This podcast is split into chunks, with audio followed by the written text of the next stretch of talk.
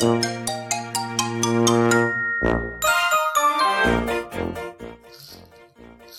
にちは。横浜で15年以上犬の保育園の先生を行っているなおちゃん先生と申します。はい、今回は私の自主企画、教えてスタイフプロの人、28回目をお届けしたいと思います。こちらの企画はですね、私がプロ、アマを問わず、その道に精通されている方をプロの人としてお招きし、スタイフに関すること、ご自身の道に関することについていろいろと聞いていく番組になっております。今回のゲストさんはこちらの方です。がんサポートナース、幸子さんです。よろしくお願いします。こんにちは。よろしくお願いします。よろしくお願いします。はい、えっ、と、実はですね、幸子さんにですね、私は大変やらかしをいたしまして、あの、事前にご連絡をしていたにもかかわらず、ライブなのか、収録なのかということはね、ないまま、当日朝を迎えまして、幸子さんがなんとライブでこの後というふうに配信をしてくださった後に私が気づくという大変失礼いたしました。そして幸子ファンの方々 あの肩透かしを食らわせて本当に申し訳ございませんでした。冒頭から挨拶あ挨拶どころか謝罪も始まりました。はい。本日はどうぞよろしくお願いします。お願いします。はい。お忙しいあのねいやいや、ごご自身だということは私も重々存じ上げている中こうして来てくださいましてありがとうございます。はい、はい。それではですねもうあの大変有名な方でいらっしゃいますので知らない方はいらっしゃらないと思うんですけれどもお礼の自己紹介とご自身のチャンネルの紹介の方をよろしくお願いいたします。はい。お願いします。はいえっ、と、私は、えー今現在、三重県に住んでいます。はい、ですが、はい、出身は長崎で、あはい、去年、うん、去年の夏まではうん、埼玉県に住んでおりました。はい、えっ、と、今何をしてるかというと、うん、看護師なんですけども、はい、一般社団法人がんサポートラースという大あの団体というか、まあ、法人の代表をしています。はい、法人の代表さんでいらっしゃるということね。そうなんです。なので病院では働いておりません。うん、うん、うん。もう二十歳からずっと看護師なんですけど、看護師だし、看護師しかやったことないんですけど、うんまあ、49歳で病院を辞めて、49歳で、ごはい。はい、52歳で立ち上げて、うん、で、まあ、もうすぐ57なんですけど、はい。56歳で地方移住をして、昨年でしたもんね。うんそうです。で、現在、その法人の代表もしてるんですけど、はいもう一つ、地域おこし協力隊っていう立場はいの活動としても、まあ、週に半分ずつかなっていう感じでやっております。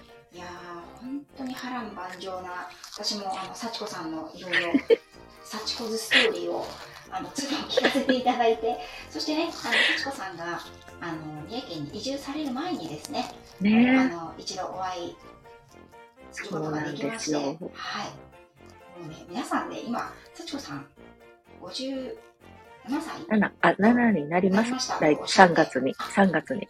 だそうなんですね。来月ということで、なられるということなんですけれども、もうね、本当にこれだけは言いたい。もう何本当にお美しい。本当に、私、あの、幸子さん一体、あの日に、こんなに、なんだろう、日に当たらないで生きてこられたのかなって思うぐらい、肌がいやいやいや、本当にね、シミが全然だいぶ隠してたのかな？隠せてたのかな？じゃあ。オーラが眩しいっていう感じでしたよ、あの時も。いや、全然、全然全然。実はあの、え、いつだっけ ?1 月かな？うん ?12 月だっけ？あの、甥っ子が結婚式を挙げたんですね。そうよねその時に、隣に座ってた妹から、はい。あの姉ちゃんシミ増えたねって言われましたえ。ー、ちょっともう、もうそっからね、やばい、やばいと思って。ですか私、妹さんとは一生お会いできない気がしますね。はい。水様じゃん、顔みたいな感じですからね。そうなんですね。だから、あの昨日、あのうんゆゆる会かなんかでこう今あお使はいはいはいいになっていらっしゃる化粧品みたいなのを、うんうんあのお。話しされてたじゃないですか。必死ですよ猛烈に後で聞くに保存して、必死。あのメモってますからね。はい。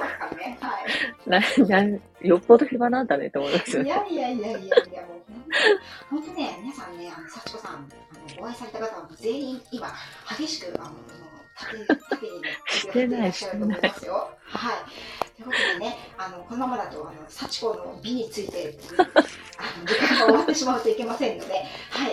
ぜひ、あの、ご自身のチャンネルの紹介をしていただきたいと思います。はい。はい、そして、えー、あの、スタイフを始めたきっかけなども、あの、教えていただけますでしょうか？あ、えっ、と、私のチャンネルは、はいもう3年数ヶ月、今年9月で4年かな？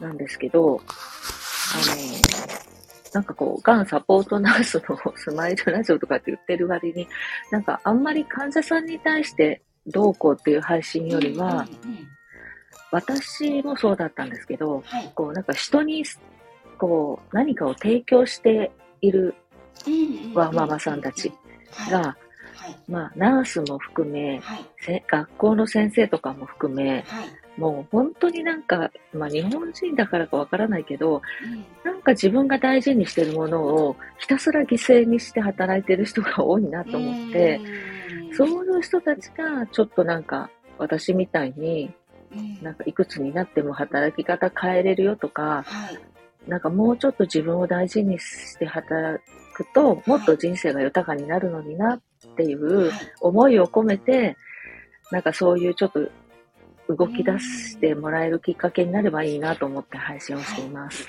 はい、なるほど。そうですよね。あの、幸子さんの配信を伺うと、うん本当にこうバラエティーに富んでいらっしゃるのと あとやっぱりこう心の内側に響くような、うん、そういった配信が非常に多いなと思ってですねそれはやはりこう幸子さんがねこうすごく大変な時代を生き抜いてこられた幸子さんだからこそ出せるなんていうのかな音色？音色というか声色というかそしてそこからのお言葉は何だろうなっていうことを本当に感じますね。うん、ね思い出したくもない。いろんないろんな過去が。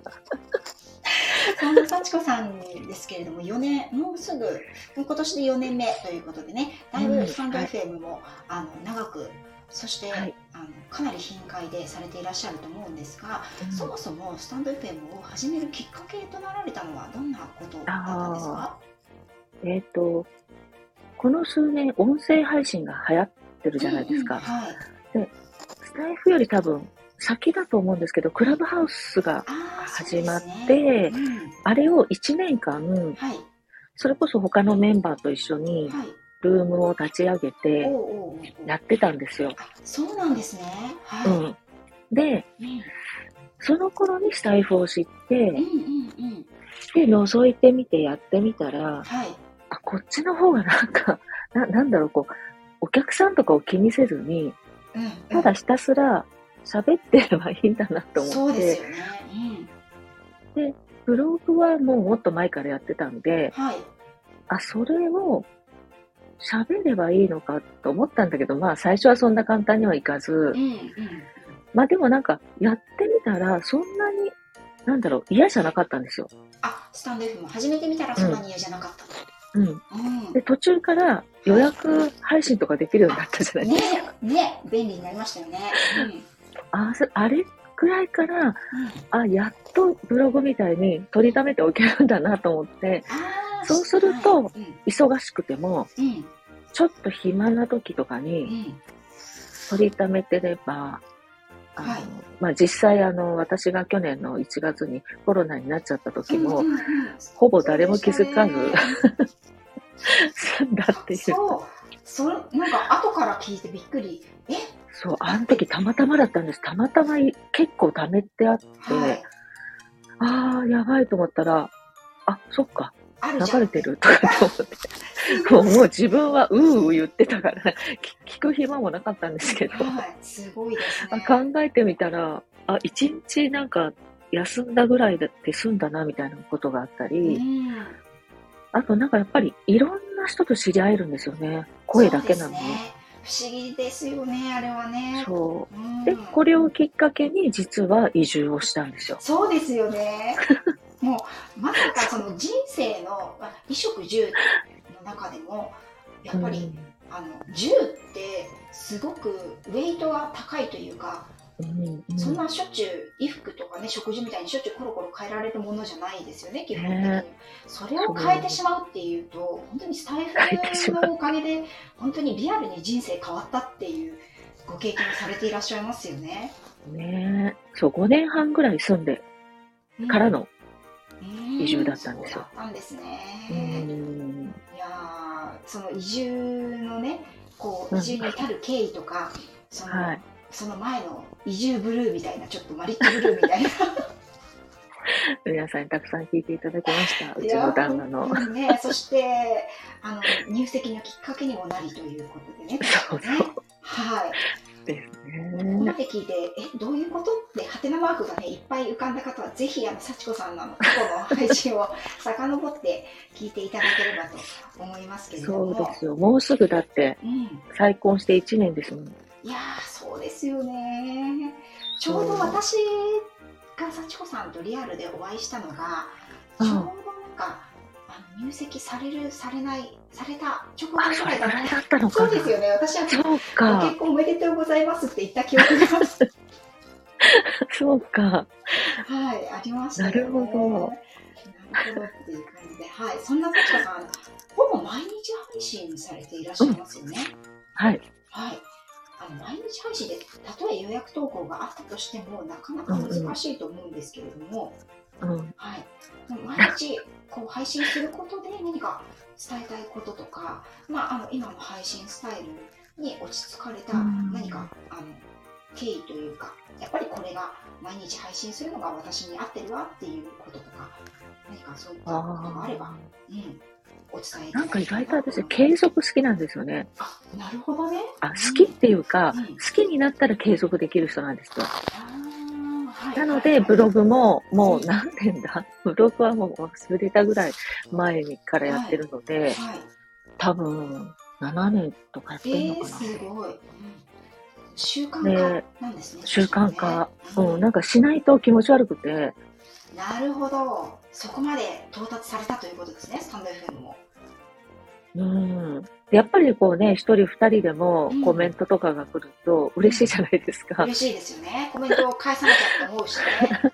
うん、そうそう。で、自分自身も聞いてるんですよ、毎日スタイフ。うんうんうんうん。あ、そうなんですね。うん。そう。で、最近ほら、また、あの、またいい、あの、使い方ができる、あの、後で聞く機能ができたじゃないですねか。、便利ですよね。あれに、なんか、一回一回、い今聞きたい？うん。今この時間に聞きたいっていうのを、はいパ。ンパンパンって入れて、はい。そしたらこう、一回一回触んなくてもいいから、そうそうそうそう。だーって縦流しだーって。今聞きたいものだけだーって聞くとかっていうのができるようになったんで、はい余計、うん。あ、みんな元気かなみたいな感じで。もう本当にね、なんか、本当に生活の一部になってます。完全に。なるほど。ちょっとお伺いしたいんですけど、うんそのスタイフを聞く時間っていうのを大体どのどの辺で聞いてらっしゃるんですか？どの辺っていうのも変だけどこう私なんかは例えばあの、うん。朝のルーティンの間？バタバタしてるはい間にうん。大体聞き流してたりとかあとはうん。運転中ですね。そのためにこう、うんうん。わざと長い収録とかコラボライブとかのアーカイブを後で聞くに保存しておいて運転中だと触れないので1時間とかのアーカイブをずっと流しながら運転してたりとかするんですけど、はいはいはいうんはい幸子。さんどんな時に聞いていらっしゃるあ、んでかですも似てますよ。あそうですか、うん。えっと、移住前ははい。電車、もう電車しか乗ってなかったから、うん。余計に電車の中でずっと聞いてましたし、あそうですか。うんうん。うん。で、今は運転になったんで、はい。うんと、音楽を聴くか、スタイルを聴くかみたいな感じになってるし、私も朝は、そんなにあの、なんていうんですか、こう、あの、勤めに出るみたいなことはしてないのうんで、はい。よっぽどじゃないと。はい。なので、朝は意外と、あの、朝の自分自身のルーティンが終われば、うん。ゆっくり、なんかデスクに迎えるので、はい。に本当にながら劇みたいなか、ラジオの感覚で聞きながらみたいなのとか、うんあとは寝る前とかかな。ああ寝る前ですねもうなんかご飯も食べたし、あの、う。ちテレビないんで今、そっかそっかはいはい余計にきなんか耳からしか聞かないというか、うん。あとはもうネットフリックスを見放題見ていく感じ。ねネットフリックスね、うん。気がつくとなんか何時間も経ってるみたいな、なんかね、目がチチラチラ、チラチラしし始めてやばいと思って。やめるっていう。なるほどね。そう、私ちょっとね、皆さんどういうタイミングで聞いてる方が多いのかなってとかね、ちょっと気になったりしてたので、はい、ありがとう。通勤中は良かったですよ。なんかあの、うん満員電車の嫌な環境を 耳がちょっと癒してくれるっていう。なるほどね。ああ、そういう使い方もね、できますよね。はいうん。ございます。そうしたらですね、えっと、ちょっと後半にね、あの、今度は、えっと、がんサポートナースとしての幸子さんのお話を伺っていきたいと思います。はーい。で、幸子さん冒頭でね、ずっとナースしかやってきてないというふうにあのおっしゃられていたんですけれども、まあ、そのナース時代のお話なんかもね、あのご苦労、ご経験なんかも、あの時々配信であのお話ししてくださったりするんですが、どうしてそのナースのお仕事から、そのがんサポートナースというあの法人機関をね、立ち上げられるところまで至ったんですか？ねえ。本当に。その、そのね、ままあ私の配信を聞いてる人はもう皆さんご存知だと思うんですけど、そのなんで49歳で辞めたかっていうと、うんうんでも普通だったら一番行きたかった場所で働いてたんですよ。あ、そうなんですね。緩和ケア病棟って聞いたことある人もいると思うんですけど、がんの末期の人がはい。自分らしく過ごしていくための場所。はい。あの、まあ、昔で言うとホスピスって言った方が耳慣れてる人もいるかもしれないんですけど、やっと行きたいところに行けて、うんで、最初住んでた、えっと千葉県のところからはい神奈川に引っ越したっていう、ですね。まあうん、そそういう途中でもやってたのですが、はいその千葉でも、えっと立ち上げを2年やって、はいで、引っ越した後もやっぱり緩和ケア病棟が良かったから探して4年勤めたはい。挙句にバーンアウトしちゃったんですよ。あ、そうだったんですね。そう。なんかもうのめり込みすぎて好きだったから。もうだからずーっと仕事のことばっかり考えてて。で、しかも、あの、歩いて本当にね、うん5分もかからないところに住んでたんですよ、最後。病院からうん。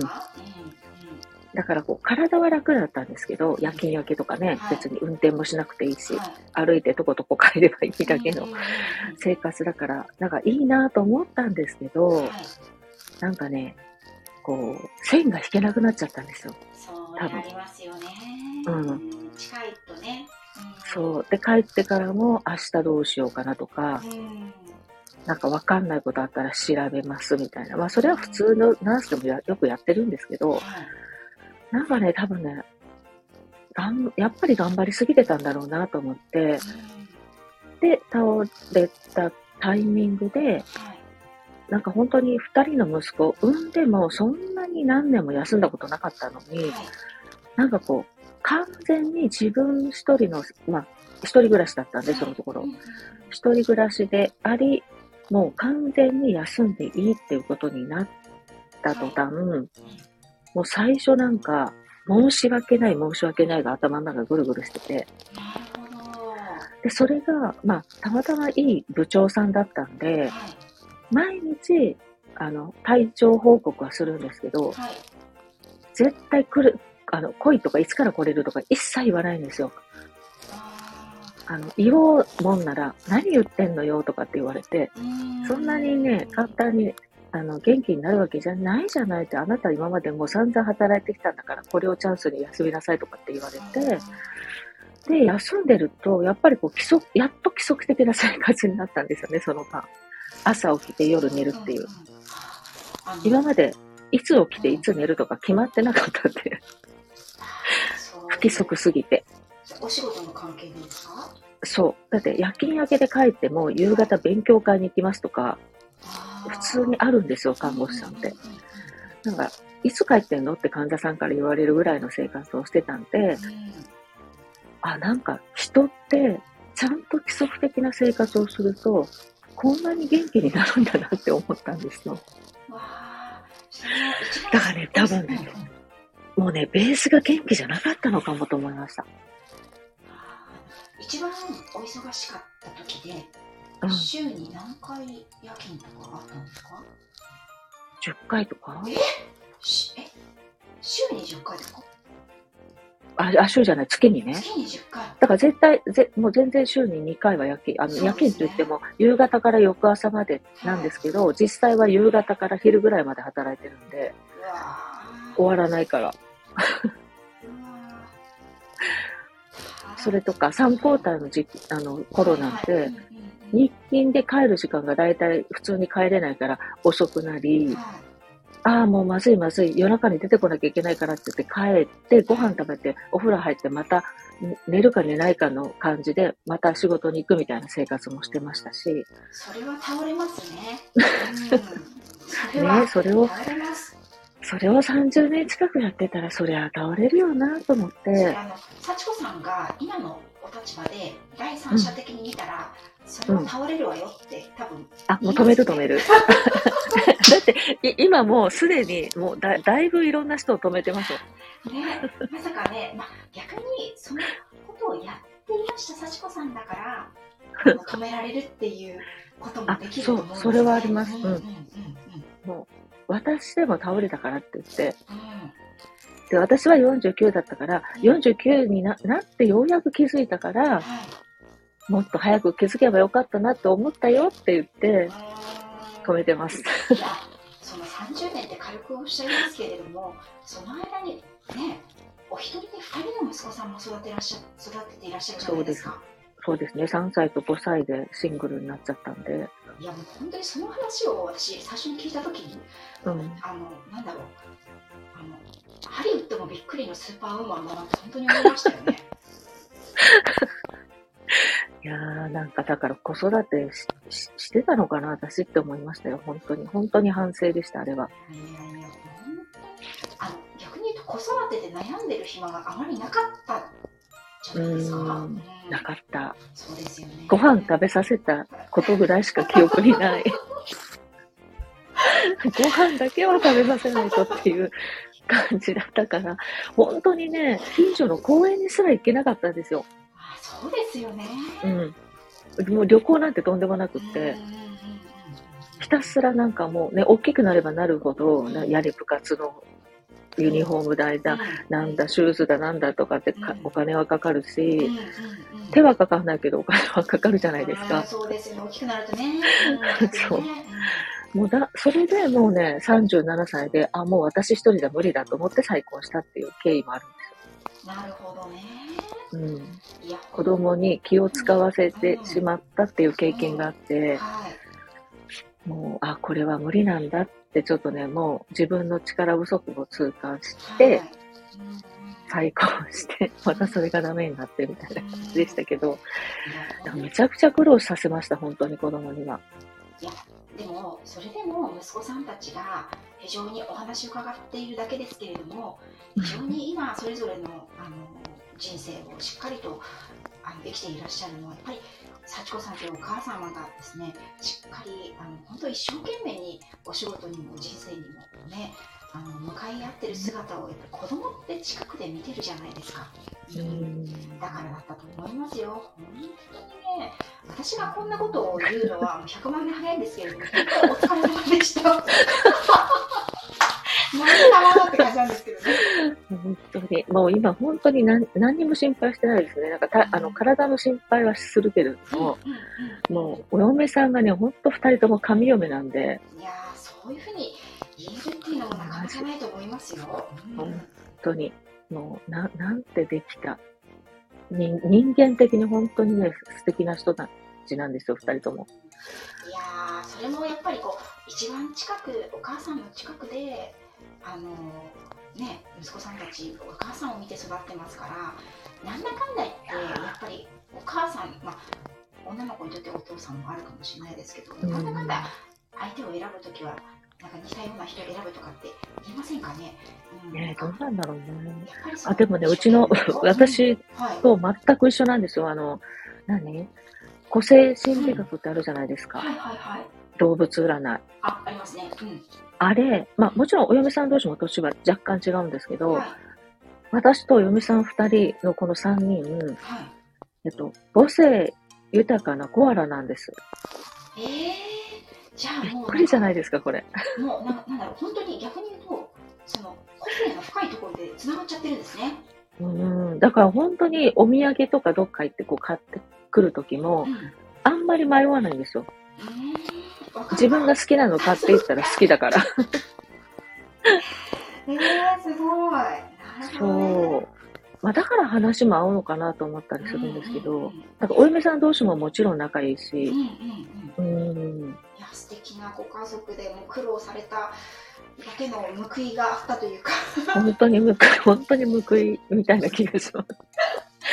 なるほどねそんな幸子さんなんですけどさえあの緩和病棟に行ってそのお仕事が好きだったというお話だったんですけれどあうんうんうんも、まあ、そのお仕事が大変だったこともあって体にねあの支障が出てしまって病院を退職するということに49歳でなられたという経緯なんですが、うん。その後病院に戻らずにご自身うん。で事業を立ち上げられた、そこは何かあの思いがあったんですか？ああ、たまたまね、また緩和ケア病棟を探してたんですよ、本当はね。はい。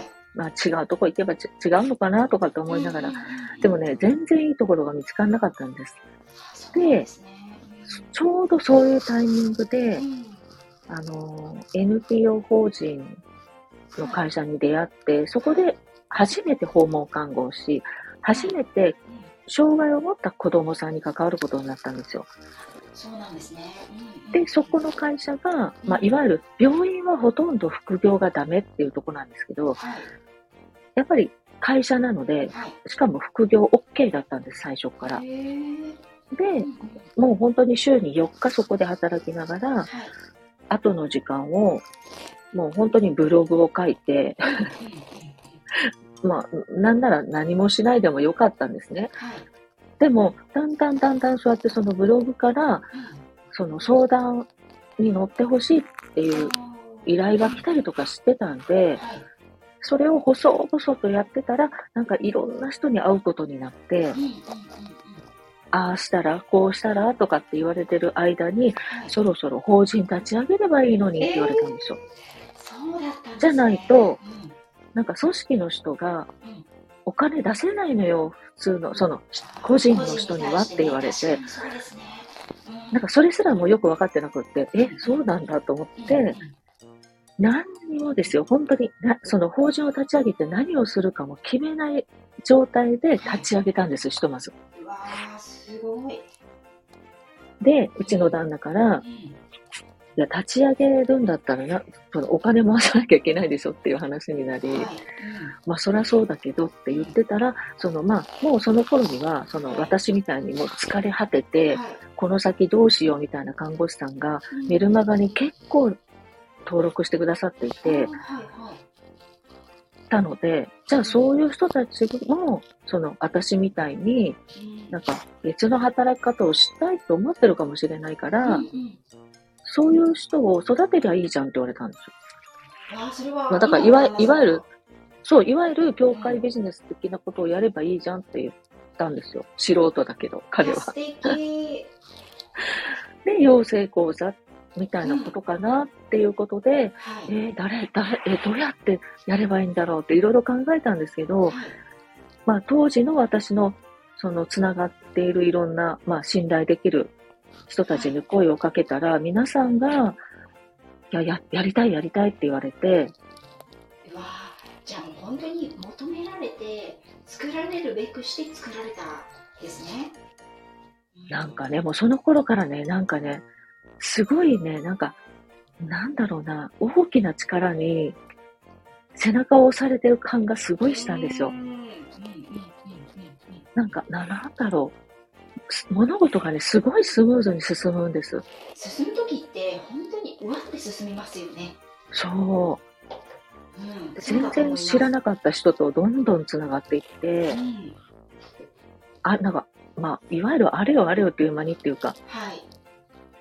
えや、やんなきゃいけないのかな？あ、やったらいいいいんだよね？みたいな感じで、あんなにふわふわして、してる感じで始めたのに、もう今、9期生が学んでらっしゃるそ。うなんですねうん。やっぱりこうなんていうのかな私がこれがやりたいです絶対にあの人の役に立ちますあなたのお役に立ちますって言って、うん誰も振り向いてくれないっていうことよりもうんうん。あの本当にえあなたならできるからやった方がいいよやってやってって言われてやるっていうことってもう最初の応援度が全く違うしやっぱり求められてその道に進むっていうことはその追い風に乗ることができるのがやっぱり早いと思いますし、うん、とそこにねご自身の思いがあればちょっとやそっとでは変な話失敗はしないんじゃないかなと思いますね。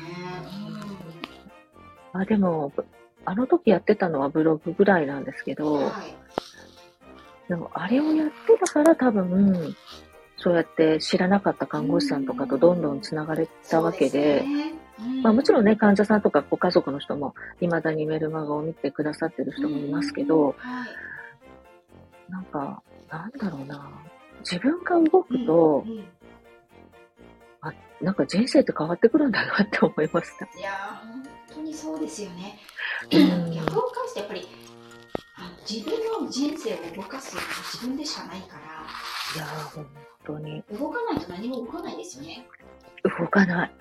なんかそれをすごい実感して、うんそういうことも言ってます。あのメンバーとか、うんうんうんあと企業のサポートもさせてもらってるので、はいそういう人たちにも、とにかくその、思ってたって誰にもあなたの存在を気づいてもらえないから、いや、やってみて合わなかったらやめればいいじゃんみたいな。そうそうそうそうそう。うん。ねそうなんですうん。あの合わないなとかダメだったなとか思ったのと違うなと思ってもやめたやめたとしてもやっぱり命まで取られることないから。そうそうそう。いつも私はそう思うんですけど。やってみてダメだったらダメでしたやめますって。別に多少恥はかくかもしれないけど、恥で死ぬでもそれ、それすらももね、気づいてもらってないですもんね、そう。そうそう。別にそれそれもやっぱり経験じゃないですか。これはダメだったっていそう経験だからややればよかったって思いながら死んでいくより私はいいと思うんですよね。うん。だってもう私がそもそもね、給食をしてる間に、なんかうんうん。Facebook とか、うん。なんかそういうのでもやればとかって言われて、うんもうあの非公開でほとんど使ってもなかった Facebook をはい、公開することがすっごい悩んじゃって、そっから私もあ始まったから、いやいや、私も私もって言って、私も本当に見よう見まねだよって言って、YouTube とかもなんかこれなんだろうとかってそんな程度だったよって言って、でも、なんかそれを、なんか勇気を出してやるじゃないですか。ねね。この私の周りのうん看護師さんとかが。はいそうすると、やっぱりやり出した人たちは今度、フォロワー数が増えないで悩むんですよ。ああ、なるほど、ね。あんだけ見られちゃどうしようって言った人たちが、今度。そうそう、ほら、だから言ったじゃんって、だから始めて、やり始めると、今度はなんでフォロワーが増えないんだろうって言い出すよって言ったら、まんまとそういうことを皆さんが言うから、ほら、もう面白くって、うんもう私と本当一緒だと思ったんですよ。だから大丈夫ってなんか言えら言えたんですよ。ね、だから本当にいろんな経験をされた上でのやっぱり幸子さんがその幸子さんの人生が全て今のお仕事につながってるっていうことですよね。あ、繋がってますね。うん素晴らしいと思います。うんはい、ありがとうございます。そんな幸子さんが今ご自身でお仕事を、ね、法人の代表もされているということで、はい地域おこし協力隊のね、こともやってらっしゃる中で、ご自身の中でのこだわり、仕事に向き合うこだわりって何かありますか？あそれね、すごい病院勤務の頃と変わったなと思ったのは、はい。病院の中で働いてると、うんもうなんかやること決まってるじゃないですか。はい。朝、申し送りを受けて。なんかそれこそもう具体的に言うと体拭いてとか、はい検温に行ってみたいなはい。ことをずーっとしてたから、何もなんかそういう自分で物事を作るとかって頭、あんまり働いてなかったんですけど、今はなんか現状維持よりは、うんもっとなんかないかなとか、うんうんいうアンテナが立ち、立ってるなと思います。なるほど。要は現状維持をあえてしない。ああ、素晴らしいですね。チャレンジというかうん。なんかやっうんてみて変えていく方がうんすごい楽しいし、うんもっといいものができるなっていうのが実感できたんで、新しい人とも会うのも全然苦じゃないし、自分の引き、あの、本をね、今たくさん読める環境にもなったおかげで、なんかいろんなところからし、なんかこう人と人が豊かになるためのものってあるんだなって気づいたんですよ。物でもそうだし、人でもそうだし、なんか、ね、今自然真っ只中のところに住んでもいるし、なんか自分の解釈次第で、何とでもなんか幸せになれるんだなと思って。いやー、すごい。皆さん聞きました？握手してる。メモするところですよ、皆さん。あの、巻き戻してくださいね。はい、ここだけの1.0倍速でお願いしますよ。はい。いや、本当に、なんだろう。やっぱりこう、私もすごい大変な時期あったんですけど、まあ、こんなのお天気に来てますけどね、まあ、もちろん根がポジティブモンスターなのでそんなにあの、あれですけれどもやっぱり大変な時はあってそういう時って何を見ても自分が不幸だというかね、どうしてこうなんだろうって落ちるわけですよね。うん、うん、でもあのちょっと視点を変えれば本当にこんなに幸せな毎日小さなことから幸せを得られる、うん、あの人間ってやっぱりいないはずなんですよ、うん、自分のことを見てもね。だからなんだろう自分はとても不幸だなとか感じる時ってやっぱりなんかおかしいですね、逆に言うと。そうそう、それが分かるようになりました。あ、うん、今日なんか自分見立ってないなって。え、何やったら元気になるかなとか、うんえ、なんで私今こう思っちゃってんだっけっていうことをすぐに考えられるようになったんですよね。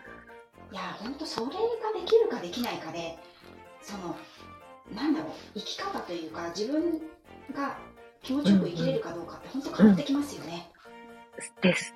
だもだから声を大にして、とにかく休んで、うん、心と体を元のあなたに戻さないと、うん、何をやってもうまくいかないよって言えるようになったんですよ。いや、ほんとご飯も美味しくないですしね。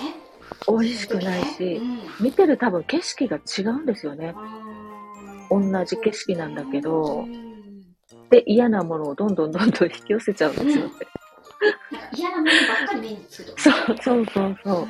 だからなんかそういう時は、あの、誰かがどうのじゃなくて自分だよっていう。そうですよね。そうなんですよ。でもなかなかそこでに至らなくて、いや、あれ、あの人がこうだったからとか、この人がああ言ったからとか、あれがうまくいかなかったからって、他にやっぱり理由を見つける？うんでそういう時ってね、人の話が聞けないんですよね。ああ、そうかもしれない。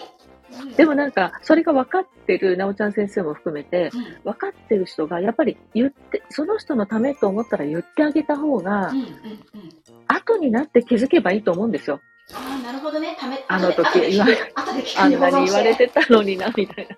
あんなに言われてたのに、あの時はできなかったよね。ででも今できたからいいかと思ってもらえたら、うん、言った甲斐があるじゃないですか。そうですね。うん。だから言うだけ言って、行動するかしないかはもうその人次第なんで、そうですね。うん、大切な人には言おうとも決めました。らしい。私もちょっとあの今心の後で聞くに保存しました。はい。ありがとうございます。もう本当に人生のあらゆる意味でやっぱり大先輩ですし、その本当に生き方ね尊敬する幸子さんなんですけれども、もうここまで聞いていただいた皆さんの中にも本当に幸子さんがねどれだけあの大変な思いをされて今に至って今の心境マインドにね幸子マインドに至ったかっていうのが あの垣間見られると思うんですけれどもそのこのね幸子さんの人生の中でも、これが特別苦労しましたというのはあのあえてあげるとしたら 何に苦労されてこれを苦労したということがありましたでしょうか？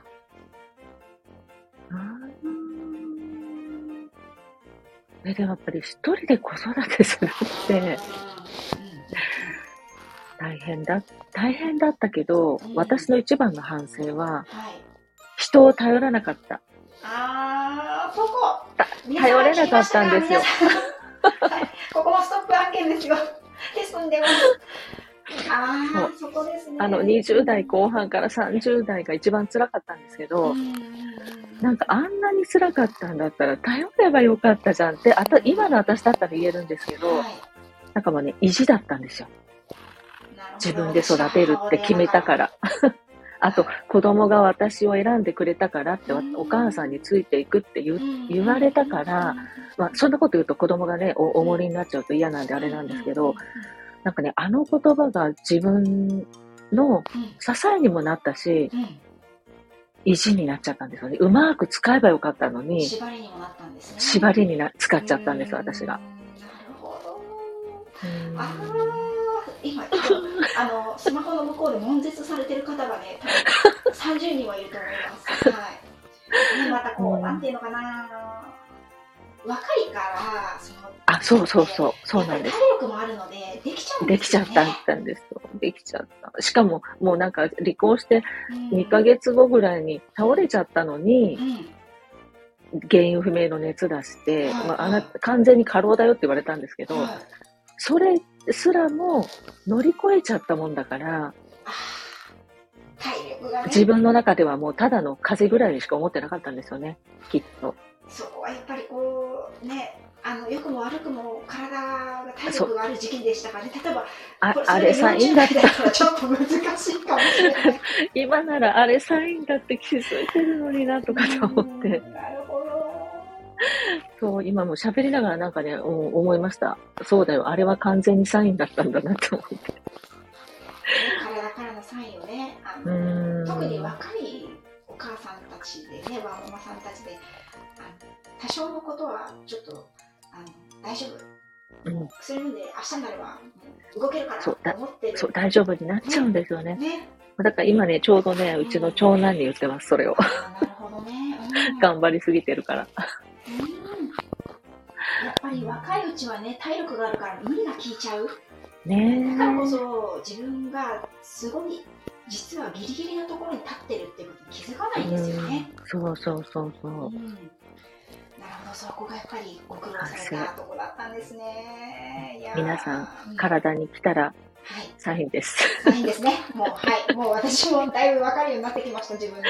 そう、だからね、その、若いから甘えちゃダメだっていうのは、うん、なんか、あれは呪いですね、本当に。あの若い人がそんなことで、なんかこうなっちゃうなんて、なんとかかんとかっていう人もいるじゃないですか。だからなんか、あ、まだ働いて1年目なのにとか、うん。うん2年目なのにとかう、ん。先輩から3年、サッカーの石の上にも3年だって言われちゃったとか、うんなんかそういうでん。休めない人もたくさんいるんだなと思って、ね、今の若者は甘えてるとかね、うん。なんか俺の時はこうだったみたいなね。そうそう。うん。でもなんか人って寿命なんてわからないわけで、そうですよね。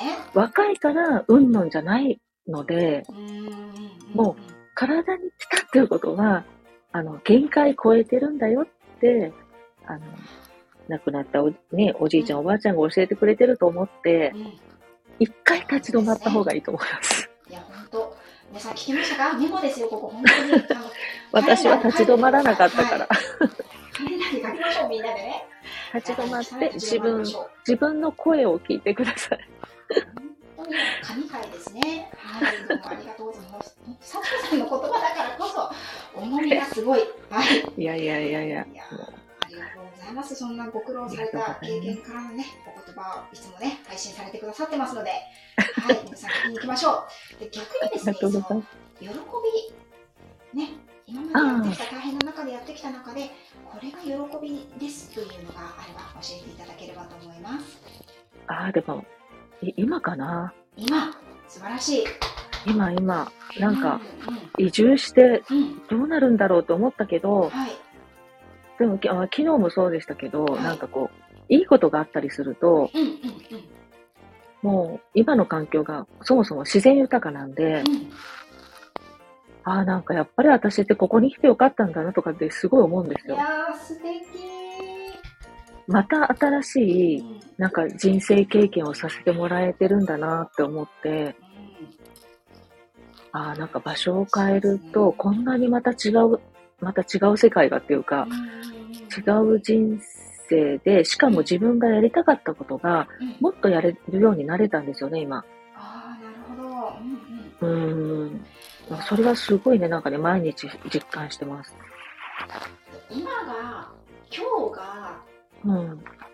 一番って素晴らしいことですよね、生きている上で。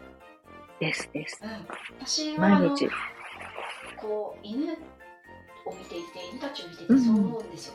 あの動物って過去も未来も変な話、人間のようには捉えないので、今が今を生きてるんですよね、彼らは。なるほど。うん今を精一杯生きてるので、うん本当にね、うんうん彼らの今を楽しむ今を生きるっていう姿勢は本当にあの人間には逆に言うとない視点だから羨ましいなと思う時もあるしああ、確かにあのすごくね、うん、敬意を持って私は接していますね、そこには。な。だから今今が喜びですっておっしゃられてる幸子さんは本当に、うん、過去大変なことがあって乗り越えられて今につながってるからっていうこともあると思うんですけれどもやっぱり毎日がなんかご褒美。うん今ここにある幸せを感じる能力幸せって感じる能力だと思うのでですですです。うん本当に、皆さん。幸せにしてもらうことなんてもうあの言語道断で うん。幸せってその状態じゃなくていかに感じれるかだと思うので、うんね。それもやっぱりその能力がねその幸子さんが今まで苦労された中で経験値として積み上げられたものが今に至ってるんだなって本当にあの聞いてるこちらまでねすごく幸せな気分になりました。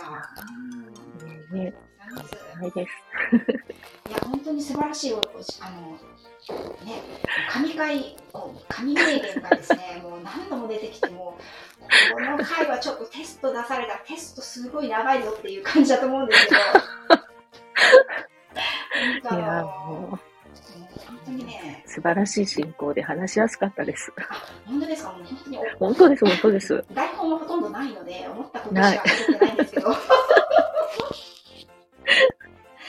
いやー本当に素晴らしい。やっぱりこうありがとうござい人ます。生でいろいろなことが紆余曲折あるじゃないですか。私も40代うんになってやっぱり、うん、20代の自分を振り返ると全然違うなって思うこともあるし、今の方がいいなって思うことも、うんの方が逆に多いんですけどね、うんうんうん。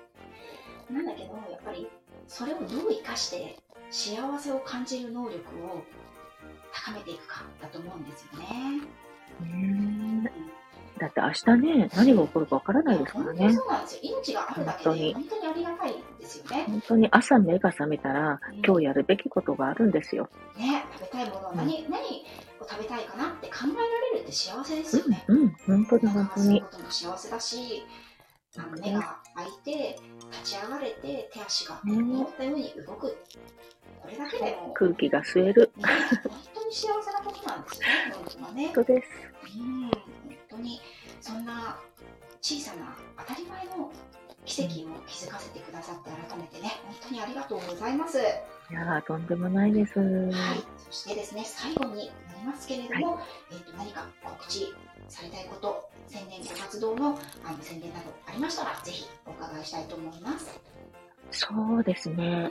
まあ、今年は特に、あの、もうす、ちょっと先なんですけど、はい、11月にこの地域で学会を誘致したりとか、はい、あと、来月からはもう地域の、まあ、サードプレイスはい。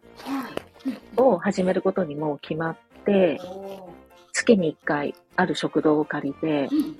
営業時間外に、あの、私ともう一人の、あの、うん地域おこし協力隊で来てる看護師と一緒に、はい。まあ、2時間ほどここにいますので、皆さんおしゃべり行きませんかみたいな場所を作ったりとかっていうのを始めたり。まあ、並行して今ももう、あの、数名、がんの患者さんとかご家族のサポートもやってるので、はい。まあ、そういうことをどんどん広げていきつつ、うん。まあ、私がよく言ってる医療の隙間を満たす活動をやりたいなっていう看護師さんとか、まあ、看護師さんだけでじゃなくても全然いいと思うんですけど、そういう医療職の方々が、なんかもっと全国に増えていくといいなと思ってます。そうですね、もう幸子前に思った、はい、あの医療では届きづらい心の隙間、うん、患者さんとあの、ね、医療者の間の心の隙間を埋める、そんながんサポートナースさんがね、全国にどんどん広まっていったらこんなに心強いことはないなというふうに私も思ってますので応援させていただきます。はい、ありがとうございました。本日のゲストさんね、28回目のゲストさんはがんサポートナースの幸子さんでした。本当にね、長いお時間本当にありがとうございました。えー、こちらこそありがとうございました。はい、ではこちらで失礼いたします。皆さん聞いていただきありがとうございました。また次回の教えて伝えるプロの人ゲストさんと収録しましたらお届けしたいと思います。ありがとうございました。失礼いたします。ありがとうございます。